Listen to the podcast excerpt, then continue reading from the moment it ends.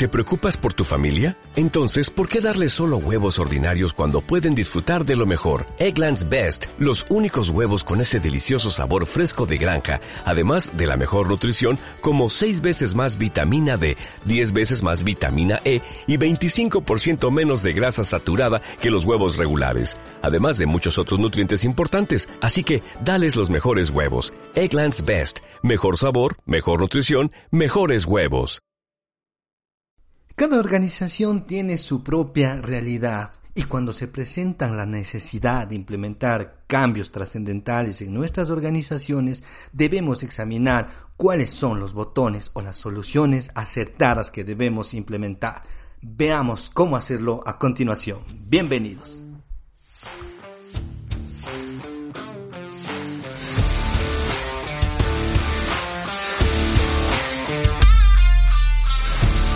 Hola, queridos amigos, qué gusto poder saludarles en otro episodio más de Lincos Liderazgo. Siempre va a ser un placer estar con ustedes. Les saluda su amigo y servidor Pablo Espinosa. Recuerden que nos pueden visitar en nuestra página web www.lincosliderazgo.com. El día de hoy vamos a ver sobre los botones en el liderazgo y seguramente ustedes se están preguntando por qué este tema de los botones del liderazgo.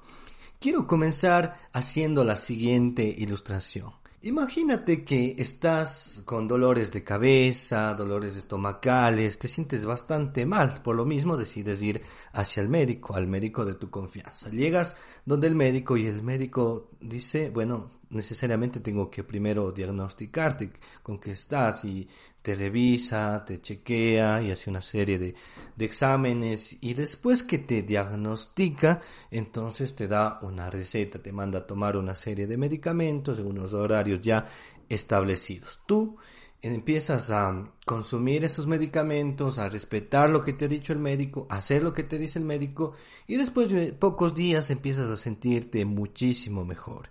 Eso quiere decir que el médico te ha recetado de forma acertada. Por lo mismo, estás muy feliz y te encuentras con un amigo, te encuentras con un amigo que dice, ¿sabes qué? Me siento terrible, está, ando con unos dolores estomacales, con un dolor de cabeza que no tienes idea. Y tú dices, ah, te comento que recientemente estuve con síntomas parecidos. Eh, te recomiendo que vayas a, a este médico que me ayudó fantásticamente. Entonces, tu amigo decide ir hacia el médico. Llega donde el médico, y le comenta cuáles son los síntomas que tiene. El médico dice, ¿sabe qué? yo quiero ahorrarme tiempo, yo quiero ahorrarme tiempo y le voy a dar la misma receta que le di a su amigo, le, le, voy a entregar, porque me enteré que le sirvió muchísimo, que dieron resultados inmediatos, entonces tome la misma receta, sin revisarle, sin diagnosticarle, sin hacer ningún tipo de examen, le da la misma receta. Es más, el médico dice, voy a sacar copias, voy a sacar copias de esta receta que le di a su amigo y le voy a dar a usted también. Realmente suena bastante ilógico, hasta un poco absurdo eh, el, el ejemplo que les estoy dando, pero es necesario para llegar al siguiente punto. Muchas veces los líderes hacemos lo mismo, sobre todo cuando somos nuevos en el campo del liderazgo. Algunos líderes piensan que las mismas recetas o el mismo plan, las mismas estrategias y los mismos cambios que se hizo en otra organización van a servir en la organización que actualmente están dirigiendo. O que los planes, los cambios, las ideas que, que han visto o que se han enterado, que han aplicado en otra organización, también va a servir en su organización lo cual obviamente no es sabio, no es acertado, porque ¿qué es lo que debemos hacer nosotros como líderes? Debemos examinar a nuestro paciente, porque los líderes eh, hacemos ese trabajo de, de una suerte de médico donde determinamos cuáles son los problemas que está teniendo la organización, cuáles son las soluciones que debo dar en base a esos problemas. Debo realizar un verdadero diagnóstico. Para eso deberé conocer una serie de situaciones para terminar determinando, determinando la receta adecuada, la receta correcta para nuestras organizaciones. Y ya vamos a ir enlistando cuáles son aquellas cuestiones que debo yo tener en cuenta para recetar correctamente. Para dar aquella solución o soluciones correctas a la organización. Ahora claro que habrá algunas buenas ideas, ¿no es cierto? Porque van a haber buenas ideas de experiencias de otros líderes y de experiencias que yo mismo he tenido en el campo de liderazgo. Van, puedo rescatar ciertas experiencias, ciertas ideas que otras personas ya han pasado. Pero esto me servirá para yo tener mis propias ideas. Yo recogeré una idea que utilizó un gran líder en otros tiempos, pero no necesariamente tengo que aplicarla tal cual como él aplicó, sino más bien la adapto a mi realidad, más bien la pulo esa idea y la vuelvo mejor todavía. La adapto conforme a la situación concreta que estamos pasando dentro de la organización o simplemente la mejoro todavía esa organización porque por supuesto que todo puede ser mejorado y no se diga las ideas. Entonces, lo que estoy diciendo no es que dejemos de lado o no valoremos la experiencia de otros líderes o la experiencia que yo mismo he, adquirido anteriormente como líder. No, no. Más bien esas ideas por supuesto que nos van a ayudar, pero van a ser simplemente para darnos un impulso, para darnos mejores ideas en la nueva realidad que me estoy enfrentando en esta organización que ahora he comenzado a dirigir. El 4 de marzo de 1933 asumió la presidencia Franklin Delano Roosevelt y él asumió en medio de la vigencia de la Gran Depresión, que como sabemos la Gran Depresión se originó el 29 de octubre de 1929, por eso también se la conoce como la crisis del 29, y se dio a raíz de la caída de la Bolsa de Valores en Nueva York. Cayeron la renta nacional, los ingresos fiscales, los beneficios empresariales y los precios. El comercio internacional descendió drásticamente de un 50% a un 66% y el desempleo aumentó en un 25%. Se podía ver incluso personas, y digo esto porque me pude ver incluso un reportaje, se podían ver personas personas que estaban ya en la calle mendigando, porque las personas ya no podían ni siquiera pagar un arriendo y empezaron a mendigar en las calles, es decir, la pobreza incluso se empezó, o mejor dicho, la pobreza se empezó a ver de forma extrema en varios sectores de los Estados Unidos de Norteamérica. En estas condiciones, el presidente Franklin Delano Roosevelt, como buen médico, logró diagnosticar de forma acertada el problema de su país. Así que recetó lo que se llegó a conocer como el New Deal o Nuevo Trato en español. ¿De qué o qué decía o de qué trataba este New Deal? Básicamente trataba sobre la intervención que tenía que hacer el Estado sobre la crisis, ¿sí? Con nuevas leyes que básicamente eran sociales para ayudar a las personas que estaban en desempleo, creando nuevos puestos de trabajo que a veces teóricamente eran innecesarios, pero socialmente se los debía crear, incluso hasta por cuestiones anímicas, psicológicas se creó estos puestos de trabajo. En el reportaje que te comenté hace rato se puede ver cómo varias, varias personas jóvenes empezaron a cavar hoyos y después que terminaban de cavar los hoyos pues volvían a poner la tierra en su lugar. Pero todo esto el presidente lo fue haciendo porque el empleo, el emplear a las personas era algo necesario y así el Estado, por medio de su jefe de Estado y jefe de gobierno, fue interviniendo de forma directa en cada situación. También lo hizo en el ámbito financiero, estableciendo nuevas leyes que ya frenen el abuso de muchos banqueros que se había dado en ese tiempo y por eso se dio la crisis de aquel momento. Entonces, en definitivas, el médico, y es una forma metafórica nada más de hablar del liderazgo de, de Franklin Delano Roosevelt, diagnosticó el problema y así fue implementando las soluciones, las medicinas que eran necesarias para esa situación en concreto. Ahora, si algún país en este momento, cualquier país que te puedas imaginar, un país de, ya sea España, ya sea algún país de Europa, algún país de Latinoamérica, cualquier país que tú quieras, quiere implementar estas políticas, estos cambios que utilizó Franklin Delano Roosevelt, pues simplemente va a fracasar porque se está implementando una receta sin que se haya diagnosticado a su paciente.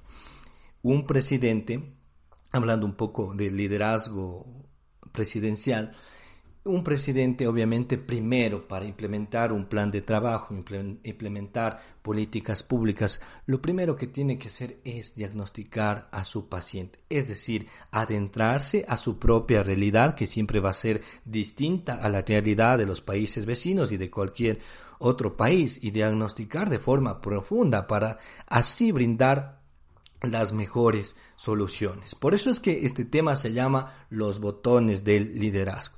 El líder debe tener la capacidad de determinar qué botones va aplastando o qué soluciones va dando, porque si aplasto el botón incorrecto, la situación puede volverse crítica. Debo hacer un diagnóstico exacto, un diagnóstico preciso para saber qué botones, qué soluciones voy brindando a mi organización y al país y a la empresa y a la fundación y a la iglesia, dependiendo qué organización estés dirigiendo. Entonces, en conclusión en esta primera parte, cualquier país que esté atravesando una crisis económica fuerte no le servirá la misma receta que utilizó el presidente Roosevelt, como te dije, porque la realidad de cada país va a ser distinta. Bien, ahora, ¿qué debemos considerar para generar un cambio? Si es que estamos llegando a una organización y somos nuevos líderes en esa organización o simplemente ha llegado una crisis a la organización, pues en principio siempre va a ser necesario un cambio. Ahora, ¿qué debemos considerar para generar un cambio como líderes? Es decir, ¿qué debemos considerar para saber presionar los botones correctos, para saber dar las soluciones correctas en gran medida, en gran medida, medida dentro de nuestro liderazgo. Primero, número uno, consideremos la cultura. Es importante que previo a implementar cambios dentro de la organización, como aquellos que tienen que ver con, para aplacar una crisis que ha llegado, examinemos cuál es la cultura. ¿Cuáles son los principios y valores de la organización? El ambiente, el trato que hay entre los miembros, cuál es la, relación que existe entre la gente, entre los seguidores y los líderes y viceversa, cuáles son las actitudes, cuáles son las conductas que manifiestan frecuentemente las personas dentro de la organización, cómo se encuentra el ímpetu, el espíritu, la lealtad y compromiso de las personas. Todo esto debemos examinar como, como líderes en primera instancia. ¿Cuál es la cultura de la organización? Segundo punto.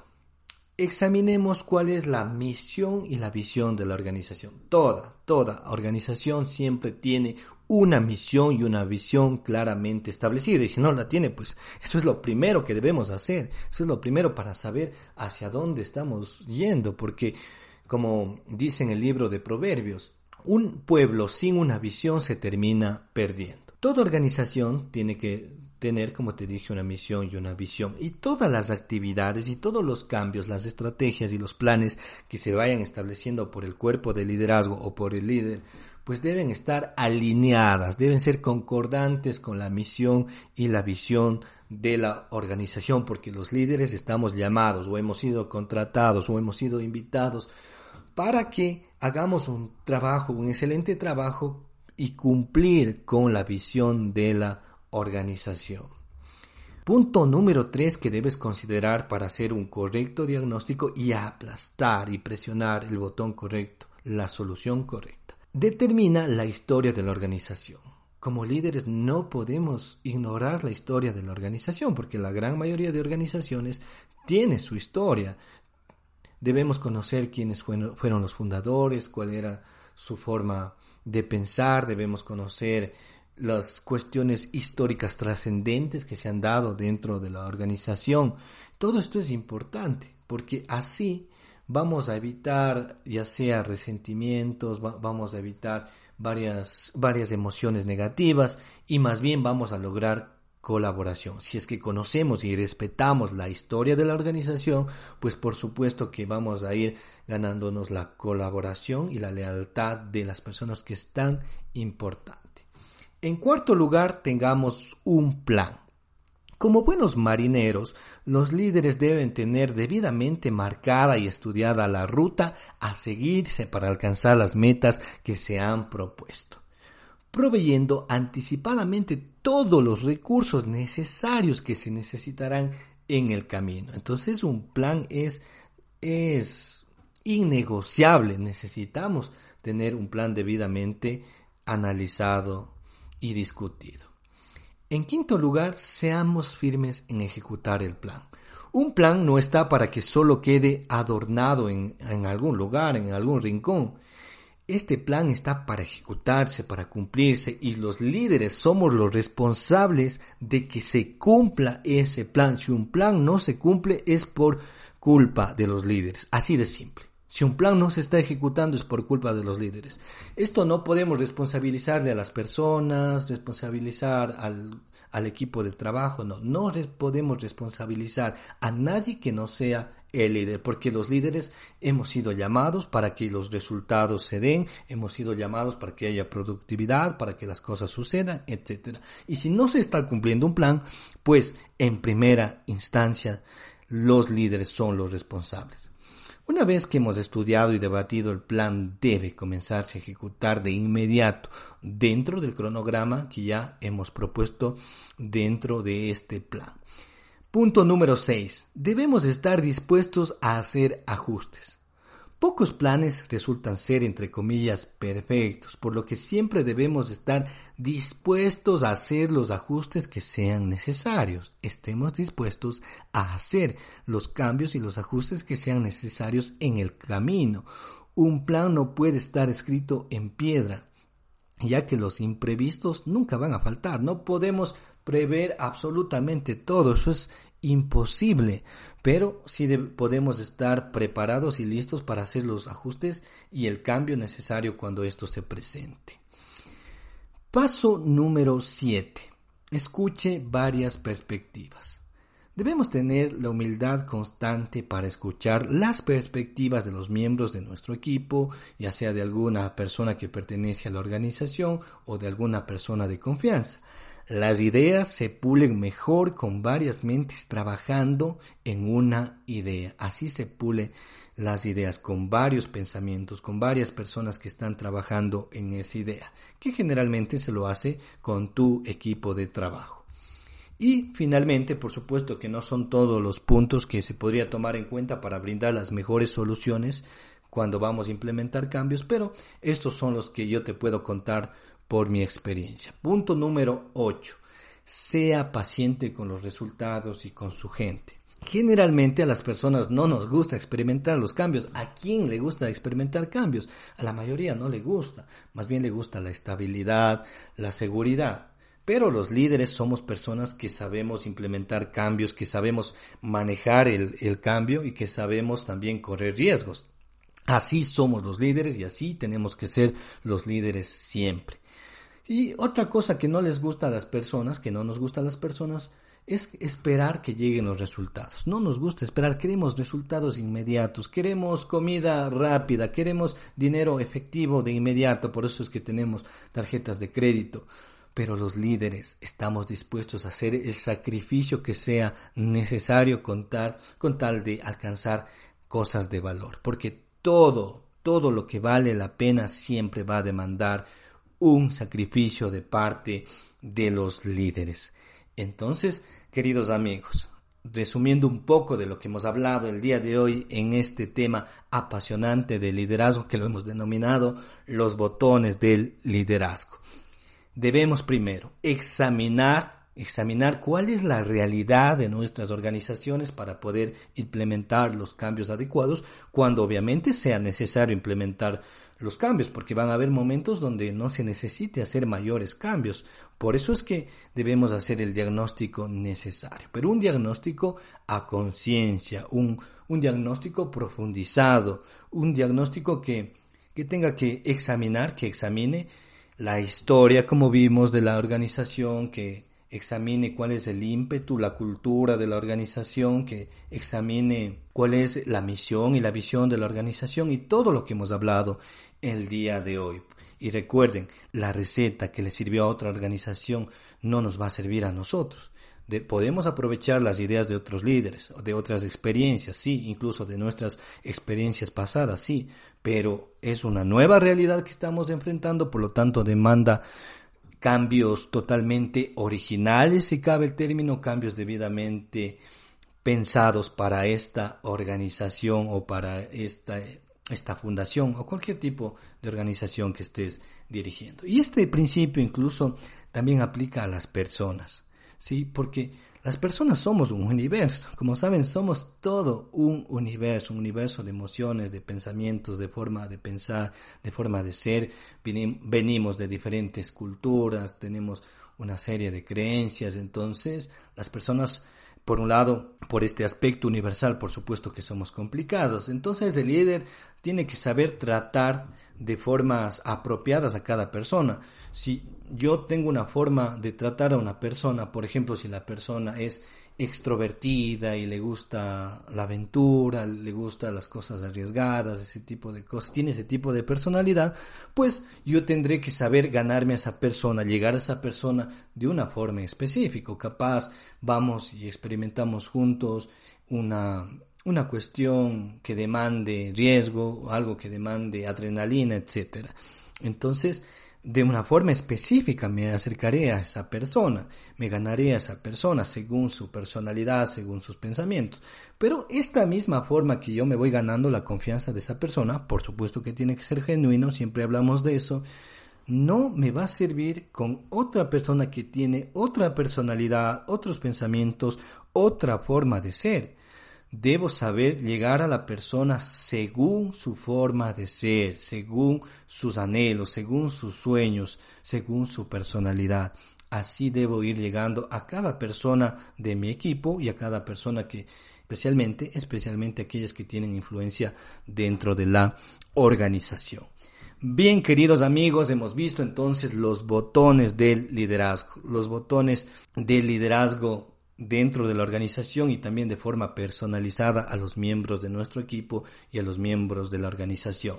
Analicemos si es el momento preciso para aplastar el botón de la empatía, el botón de, aconsejar, el botón de la motivación, el botón de la paciencia, dependemos el botón de escuchar, tan importante en los líderes, el botón de animar y el botón de abrazar y dependiendo de la persona vamos a tener que analizar qué botón debemos aplastar. Así es que debemos actuar los líderes. Y obviamente esto lo podemos hacer una vez que conozcamos a las personas. Bien amigos, un gusto estar con ustedes, haber estado con ustedes en otro episodio de Lincos Liderazgo. Será hasta la próxima. Les mando un enorme abrazo. Recuerden que nos pueden seguir en nuestras redes sociales. Nos encontrarán como arroba Lincos Liderazgo, tanto en Facebook como en, Instagram y también en nuestra página web www.lincosliderazgo.com. Será hasta la próxima. Chao, chao, queridos amigos.